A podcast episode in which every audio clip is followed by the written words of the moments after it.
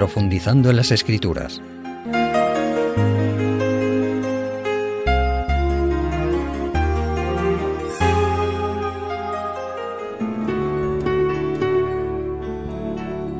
Estimados amigos, existe un proverbio que dice así, genio y figura hasta la sepultura, aludiendo a la dificultad de cambiar nuestro carácter, inclinaciones, transformar los defectos en virtudes, etc. Pero las Sagradas Escrituras nos hablan del nuevo nacimiento, no sólo como una posibilidad, sino como una necesidad vital en el ser humano y que es obra de Dios en el hombre. Jesucristo habló precisamente de este hecho trascendental con un ilustre fariseo llamado Nicodemo. La historia la encontramos en el Evangelio de Juan y en el capítulo 3, donde dice a partir del versículo primero, había entre los fariseos un hombre llamado Nicodemo, príncipe de los judíos. Este vino a Jesús de noche y le dijo, Rabí, sabemos que tú eres un maestro venido de Dios, porque nadie podría realizar estas señales que tú haces si Dios no estuviera con él. Jesús respondió, te aseguro el que no nace de nuevo no puede ver el reino de Dios. Nicodemo le preguntó, ¿cómo puede un hombre nacer siendo viejo? ¿Puede entrar otra vez en el seno de su madre y nacer? Respondió Jesús, te aseguro, el que no nace de agua y del Espíritu no puede entrar en el reino de Dios. Lo que nace de la carne es carne, y lo que nace del Espíritu es Espíritu.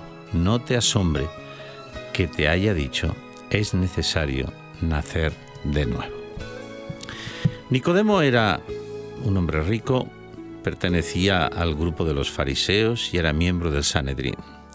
Los fariseos fueron en el pueblo de Israel en los tiempos de Jesús los defensores de la ortodoxia, fieles a la ley de Dios, es cierto que más a la letra que al espíritu de la misma, conservadores, pero no siempre acostumbraban a practicar aquello que enseñaban y defendían. Por eso Jesús les llamó en varias ocasiones hipócritas.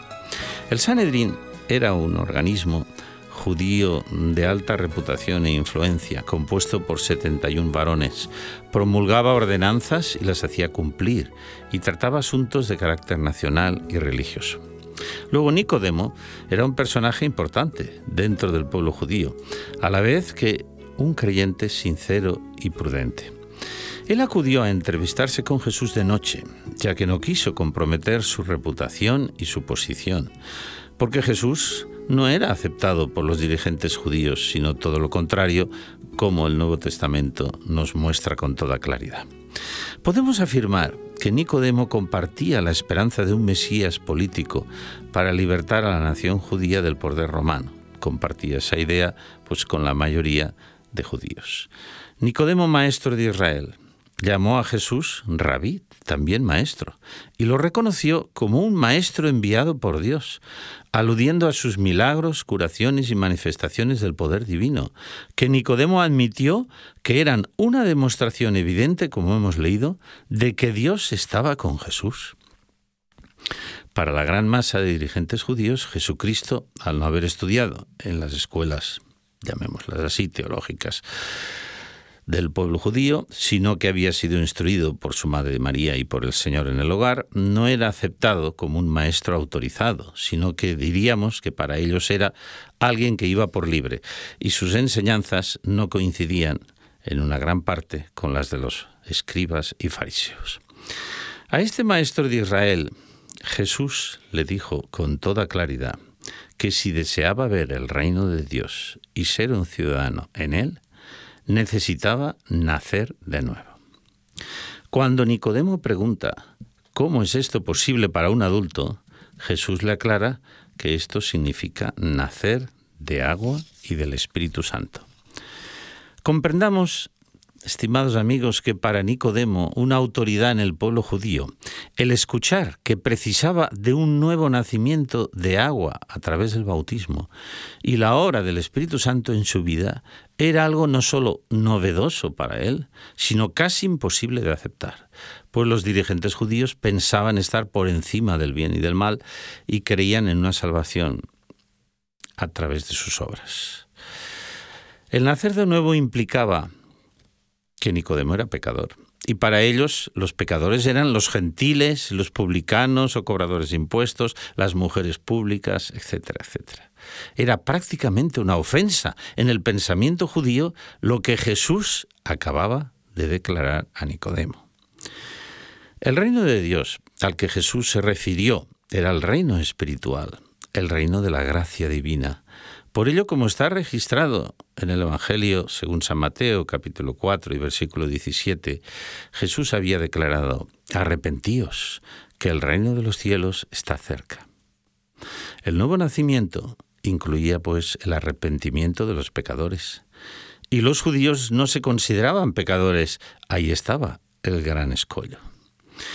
Jesús acababa pues de decirle a Nicodemo que sin una transformación completa de su vida y conducta mediante el poder del Espíritu Santo, era imposible entrar en el reino de Dios. Categórico, ¿verdad?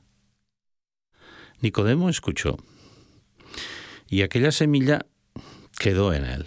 Y veremos más adelante que produjo su fruto y su resultado. Vamos a leer ahora en el Evangelio, perdón, en la epístola a los Romanos, capítulo 6, a partir del versículo 6, donde nos habla precisamente del significado del bautismo bíblico y dice así, sabiendo que nuestro viejo hombre fue crucificado junto con él, con Cristo, para que el cuerpo del pecado sea destruido, a fin de que no seamos más esclavos del pecado. Y a partir del 11 dice, Así también vosotros consideraos muertos al pecado después del bautismo, pero vivos para Dios en Cristo Jesús.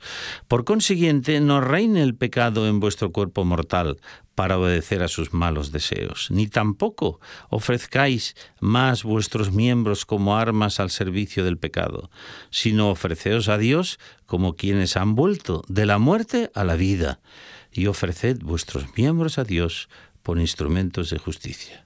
Así, el pecado no tendrá dominio sobre vosotros, ya que ya no estáis bajo la ley, sino bajo la gracia. Aquí el apóstol San Pablo en la carta a los romanos expresa con claridad que el nuevo nacimiento que se debe de operar en el bautismo, en el momento en que alguien reconoce que es pecador y acepta a Jesús como su Salvador personal, enseña que su significado profundo es morir a un pasado equivocado, un pasado lejos de Dios, lejos de sus mandamientos, y resucitar a una nueva vida en Cristo. Es crucificar el yo, el viejo hombre, y experimentar la maravillosa experiencia que expresó el apóstol Pablo cuando dijo, ya no vivo yo, mas vive Cristo en mí. Cristo dirigía la vida del gran apóstol que había muerto un pasado equivocado de perseguidor de los cristianos y había resucitado a una nueva vida en Cristo y dedicó toda su vida a hablar de Jesús y hablar de sus enseñanzas. También, como hemos visto en otras ocasiones, Juan, el discípulo amado, su hermano Santiago Jacobo, el apóstol Pedro, Saulo que acabamos de citar, convertido en San Pablo, Mateo y Zaqueo, los antiguos cobradores de impuestos, habían nacido de nuevo. Si ellos precisaron este nuevo nacimiento, que también precisaba Nicodemo, como Jesús le declaró, estimados amigos, con más motivo lo necesitamos cada uno de nosotros. Y este nuevo nacimiento no es obra del hombre, sino obra de Dios en nosotros, es obra del Espíritu Santo, como Jesús le declaró con toda claridad a Nicodemo. Nicodemo, como hemos dicho antes, por obra de Dios en él, fue siendo transformado. Y vamos a leer en el capítulo 7 del Evangelio de Juan.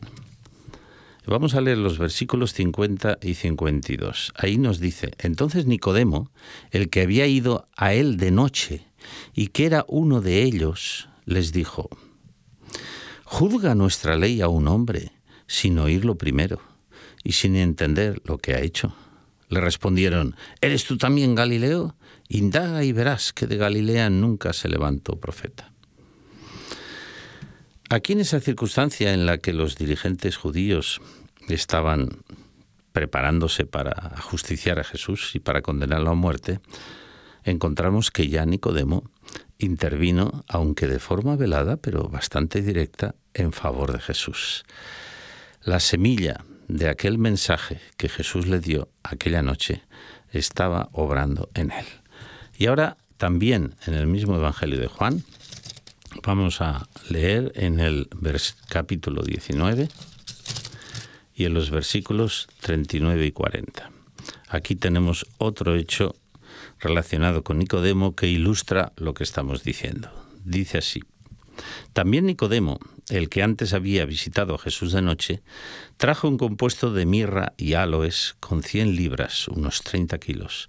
Tomaron pues el cuerpo de Jesús y lo envolvieron en lienzos con especies aromáticas, según la costumbre judía de sepultar. Estimados amigos, Nicodemo estuvo junto a Jesús en el momento de su muerte y de su resurrección. Estaba con el grupo de los creyentes. Ya no le importaba que se supiera. Realmente en él estaba habiendo una transformación, un nuevo nacimiento. Sí, como decimos, Nicodemo experimentó ese milagro en su vida.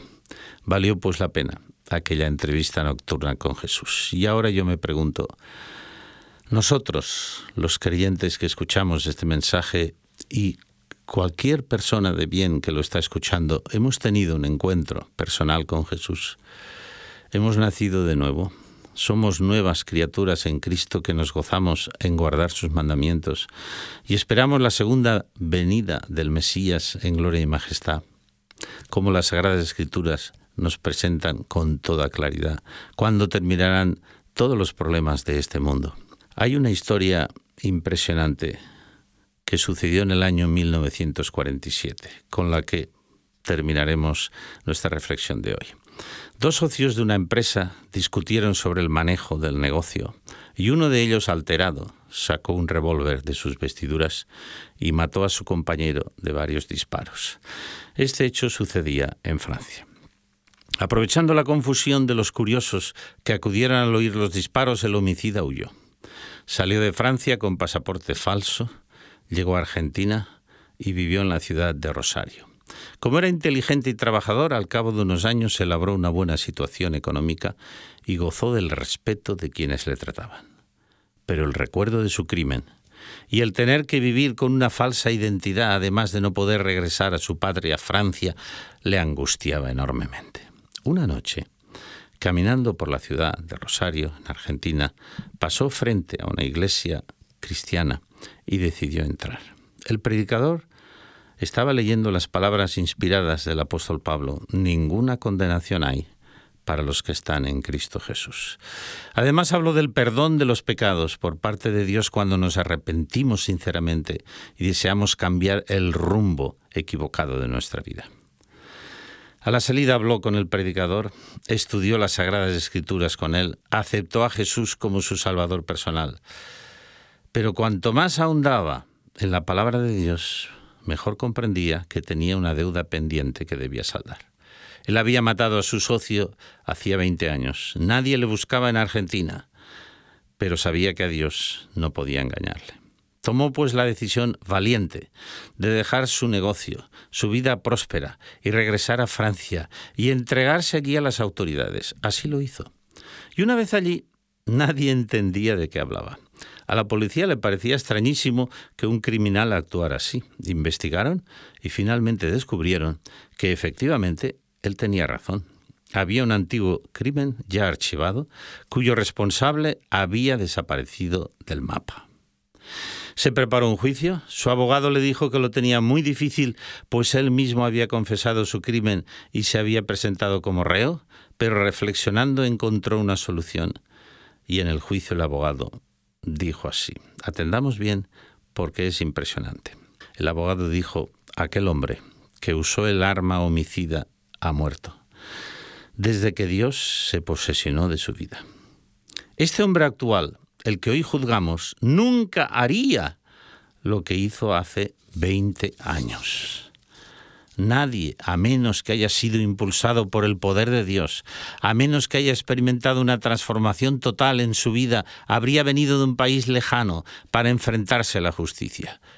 Esto es obra de Dios. Es un milagro divino que los hombres debemos ver con profundo respeto y que quizá cada uno de nosotros debamos experimentar para conocer la plenitud de la vida. Señor juez, dijo el abogado, señores del jurado, no podéis condenar a un hombre por otro. Este hombre que tenemos ante nosotros no cometió el crimen del que está acusado. Él es una nueva criatura, como si hubiera nacido de nuevo. Es inocente. Tras estas impresionantes palabras de un abogado que sin duda era creyente, el jurado pasó a deliberar y cuando regresaron se hizo un silencio sepulcral en la sala. El juez, dirigiéndose al acusado, leyó el fallo.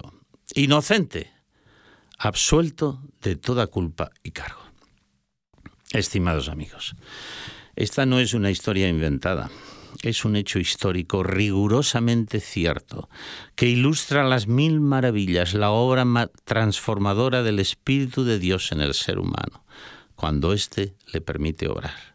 Aquel hombre que mató a su socio había muerto al pasado y resucitado a una nueva vida en Cristo. Enfrentó con valor su futuro y Dios hizo que hubiera justicia. También en el pasado el profeta Moisés en su juventud mató a un egipcio en defensa de una israelita y Dios lo escogió como libertador de su pueblo Israel, cosa que probablemente nosotros no haríamos. Para Dios el pasado no existe cuando nos hemos arrepentido de nuestros errores, de nuestros pecados y comenzamos una nueva vida, como tantos hombres de Dios del pasado que hemos citado, entre los que está, como vimos, el apóstol Pablo. Sí, para estar un día con el Señor en un mundo feliz sin muerte, sin enfermedad, sin dolor, sin violencia, en una tierra renovada, como nos enseñan las Sagradas Escrituras, necesitamos nacer de agua y del Espíritu Santo. Necesitamos ser bautizados no como bebés, sino como adultos responsables, habiéndonos arrepentido de nuestro pasado en el nombre del Padre, del Hijo y del Espíritu Santo, como nos enseña el Evangelio según San Mateo. Necesitamos nacer del Espíritu, ser transformados como los personajes que hemos citado. Este milagro, digamos una vez más, solo lo puede hacer Dios en tu vida y en la mía.